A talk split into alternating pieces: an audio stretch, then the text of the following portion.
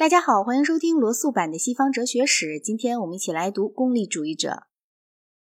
在从康德到尼采这段时期内，英国的职业哲学家始终几乎完全没有受到同时代的德国人的影响。唯一的例外是威廉·汉密尔顿爵士，不过他是一个没有多大影响的人。克勒律治和卡莱尔固然受了康德、费希特和德国浪漫主义者的影响很深，但是他们并不算专门意义上的哲学家。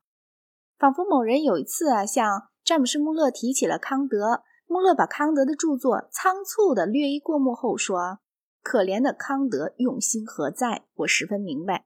然而，连这种程度的承认也是例外。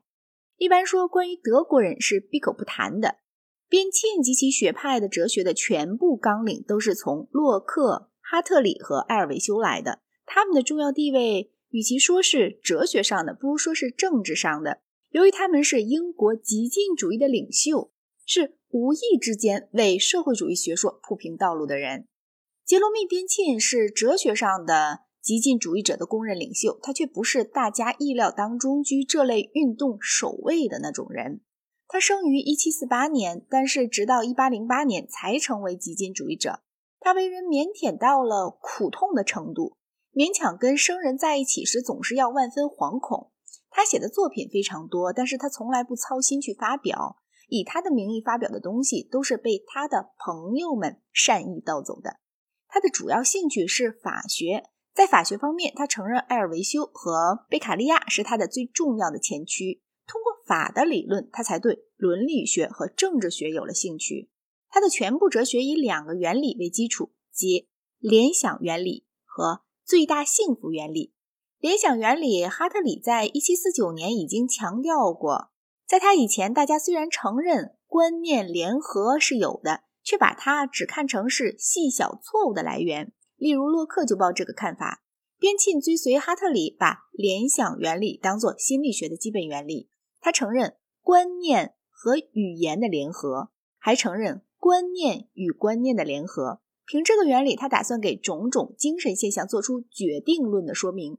该学说在本质上和以巴甫洛夫的实验为根据的比较新进的条件反射论是一样的，唯一的重大区别是巴甫洛夫讲的条件反射属于生理学，而观念联合则纯粹是心理方面的事。因此，巴甫洛夫的研究工作能加上一个像行为主义者加给他的那种唯物的解释，而观念的联合却发展到一种多少有些跟生理学无关的心理学。从科学上讲，毫无疑问，条件反射原理比旧原理前进一步。巴甫洛夫的原理是这样的：设有一个反射，即由乙刺激产生丙反应。再设某个动物在受到乙刺激的同时，屡次受到了一个甲刺激，那么往往到最后，即使没有乙刺激，甲刺激也会产生丙反应。决定这种事儿在什么情况下发生是一个实验问题。很明显，如果把甲、乙、丙换成观念。巴甫洛夫的原理就成了观念联合原理。无疑问，这两个原理在某个范围内都是正确的。唯一引起争论的问题是这个范围的广度问题。就像某些行为主义者讲巴甫洛夫原理时夸大了这个范围的广度，边沁和他的信徒们讲哈特里原理时也夸大了这个范围的广度。对边沁来说，心理学的决定论很重要，因为他想要制定一部会。自动使人善良有德的法典，更广的说，制定一个这样的社会制度。在这一点上，为了给德下定义，它的第二个原理即最大幸福原理就是必要的。边沁主张，所谓善便是快乐或幸福，他拿这两个词当同义词使用；所谓恶便是痛苦。因此，一种事态如果其中包含的快乐超过痛苦的盈余大于另一种事态，或者痛苦超过快乐的盈余小于另一种事态，它就比另一种事态善。在一切可能有的事态当中，包含着快乐超过痛苦的最大盈余的那种事态是最善的。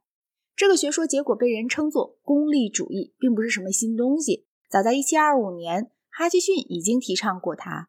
边沁把它归功于普利斯特里，不过普利斯特里对此倒没有特别资格。实际上。洛克的著作中就包含了这个学说。边沁的功绩不在于该学说本身，而在于他把它积极的应用到种种实际问题上。